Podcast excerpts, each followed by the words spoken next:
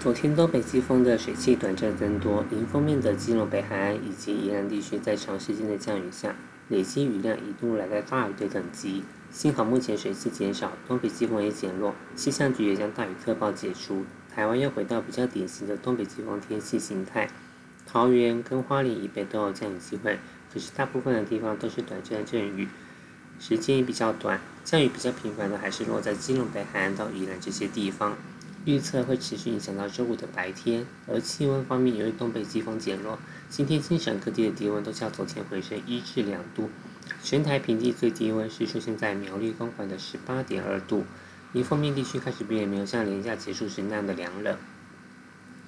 而目前大家最关心的还是在南方的热带扰动动态。目前西北太平洋到南海一带相当热闹，由西到东一共有四个比较明显的低压中心。其中两个是位于南海的中部以及吕宋岛附近，吕宋岛附近的就是昨天为台湾带来水汽的系统，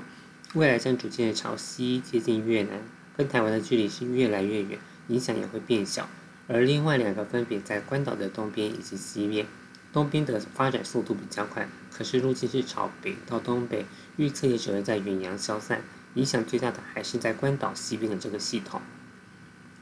而目前预测，它在周六外围的水汽就会开始移入，这是台湾还是在东北季风的影响之下，主要还是在迎风面又会开始有局部豪大雨发生的机会。而到了下周一，除了东北季风又要开始增强，低压中心也会通过巴士海峡，跟台湾的距离是最近，所以整个北部、东半部一直到恒春半岛都会有较大雨势发生的机会。要到下周二，这个时候冷空气破坏热带扰动的结构。而且把它往南边推，台湾的降雨才会再度减少。预测到下周三才会回到类似近期比较单纯的东北季风天气形态。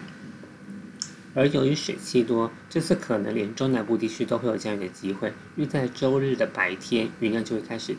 开始增多，越晚的降雨机会越高。到下周一全天都有毛毛雨或者是小雨的机会，也会让中南部的高温下降。预测大概是二十五到二十八度，显得比较舒适。而北部东半部地区的迎风面气温，就要看东北季风的冷空气强度。预测近期这种缓缓慢回温的趋势可以一直持续到周日。北部、东北部大概会回升到二十五度上下，桃竹苗到花东还会再更高一些。而下周一起，伴随东北季风增强，气温又会再度再度下降。预测可以下滑来到十九到二十度，要等到下周的后期才会再慢慢回温了。